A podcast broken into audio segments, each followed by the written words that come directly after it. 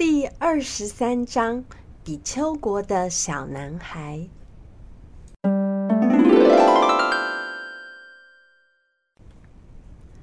到了冬天呢，取经小队来到了一个国家，叫做比丘国。这个地方啊，还蛮繁华热闹的哦。走在街道上呢，他们就发现一个很奇怪的景象。他们有很多很多的店家，每一个店家前面呢，都有一个鹅笼子。那个鹅笼子呢，都用彩色的布给遮起来了。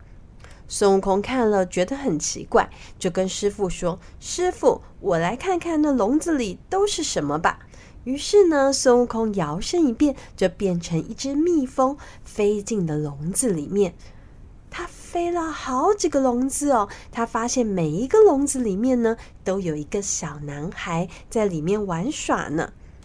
孙悟空觉得很奇怪的飞了出来，告诉了师傅：“师傅啊，这每一个店家的鹅笼子里面，居然都是个小男孩啊！”唐三藏听了也觉得很奇怪，说：“哎，这真的太奇怪了！悟空啊，你还不赶快去把它弄清楚，到底为什么他们要用鹅笼子关住小男孩呢？”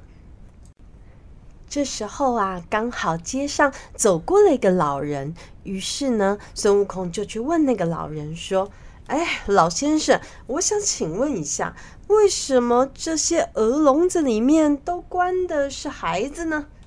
老人长长的叹了一口气：“唉，这些孩子啊，都是要准备供奉给国王做药材的。在三年前，有一个老道士来到我们比丘国。”他把他自己年轻貌美的女儿嫁给国王当皇妃。国王非常的喜欢这个王妃，于是呢，也就爱屋及乌的让这个老道士当了国丈。从此之后，这个国家大事啊，都变成这个国丈说了算呢。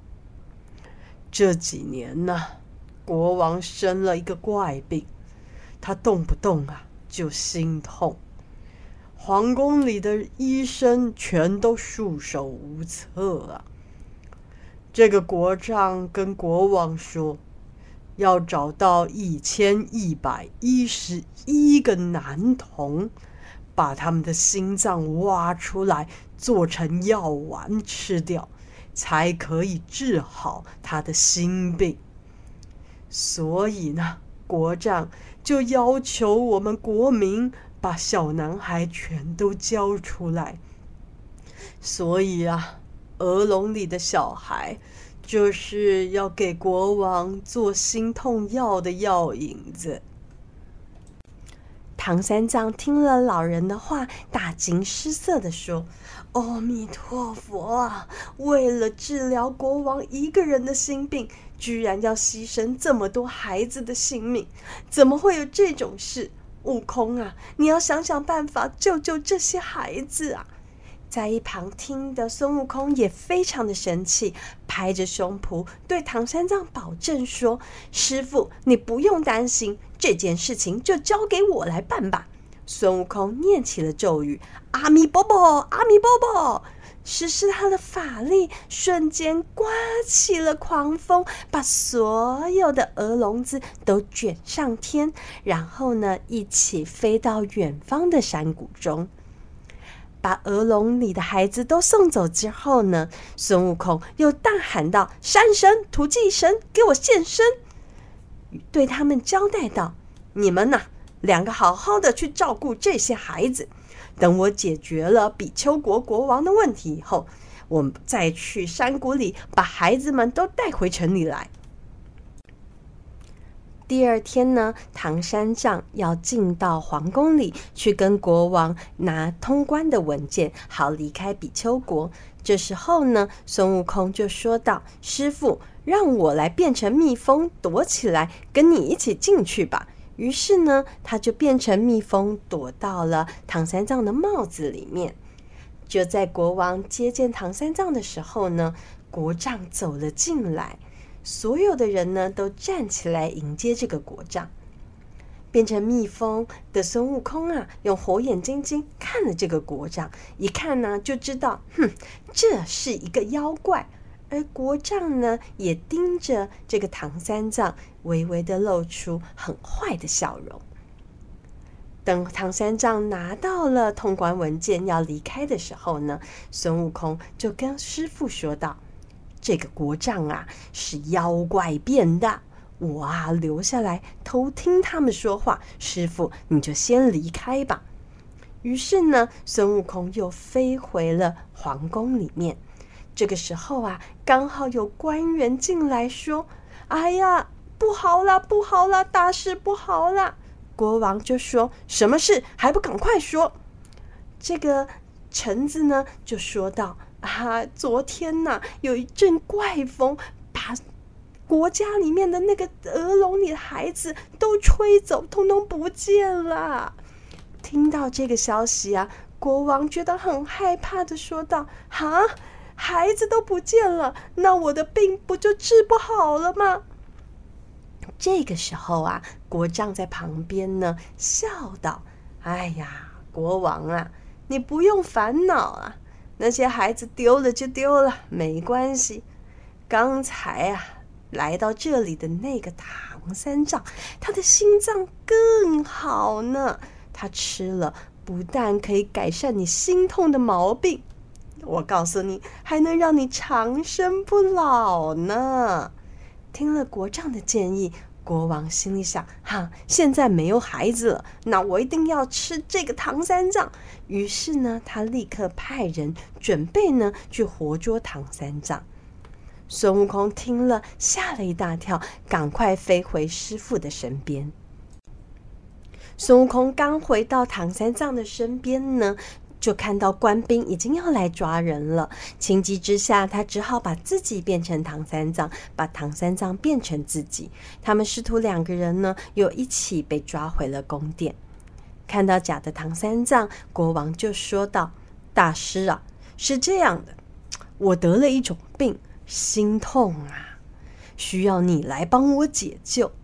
这个假的唐三藏呢，神情自若地说：“陛下，我只是一个和尚，我要拿什么来救你呢？”国王笑道：“其实你不用有什么本事，只要把你的心脏给我就可以了。”听到这番话，假的唐三藏笑着说：“陛下，这件事情很简单。”只是我这个人呐、有好多好多的心脏，不知道你要哪一个呢？在一旁的国丈听了，指着唐三藏大声地说：“哼，我要你的黑心！”这个假的唐三藏点点头呢，就说：“那给我一把尖刀吧，快点，快点。”拿到尖刀之后呢，唐三藏就剖开了自己的胸膛，拿出了好多好多个心脏啊！他笑着说：“你看啊，我这里有爱心、善心、慈悲心、仁慈心，还有开心。可是，哎，没有你要的黑心啊！”这个国丈吓了一跳，他心里想：“嗯，我听说的唐三藏哪有这种本事呢？”于是呢，他就大声的说：“你是谁？”说完了以后呢，孙悟空立刻现出原形，对着国丈大喊：“哼哼，妖怪，你仔细瞧瞧，我是谁？”看到是孙悟空，国丈急忙转身想要逃，却被孙悟空用金箍棒挡住了去路。两个人呢，只好开始对战了。国丈哪里是孙悟空的对手啊？于是呢，他就化作一道绿光，赶快飞到后宫，带着他的皇妃一起消失了。孙悟空呢，对着比丘国的国王骂道：“嗯，你这个昏君呐、啊，不但呐贪恋美色。”居然还听信妖怪的谗言，你还不赶快告诉我去哪里才可以抓到他？我要把他抓起来解决这件事情。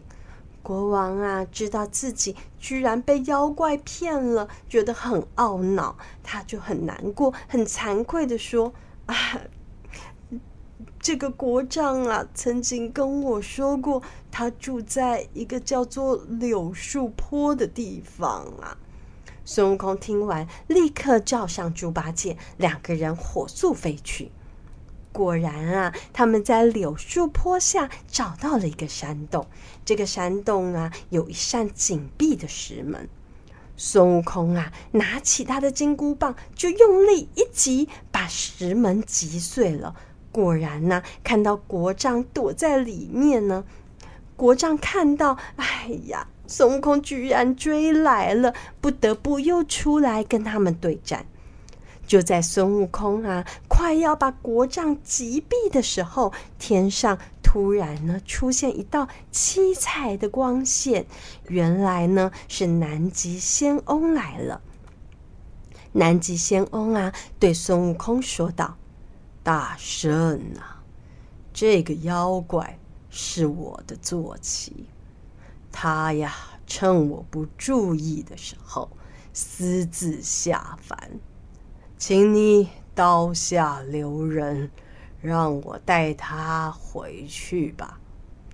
只见国丈呢，瞬间呢就变回了一只梅花鹿的原形，而国丈的女儿呢也变回原形了。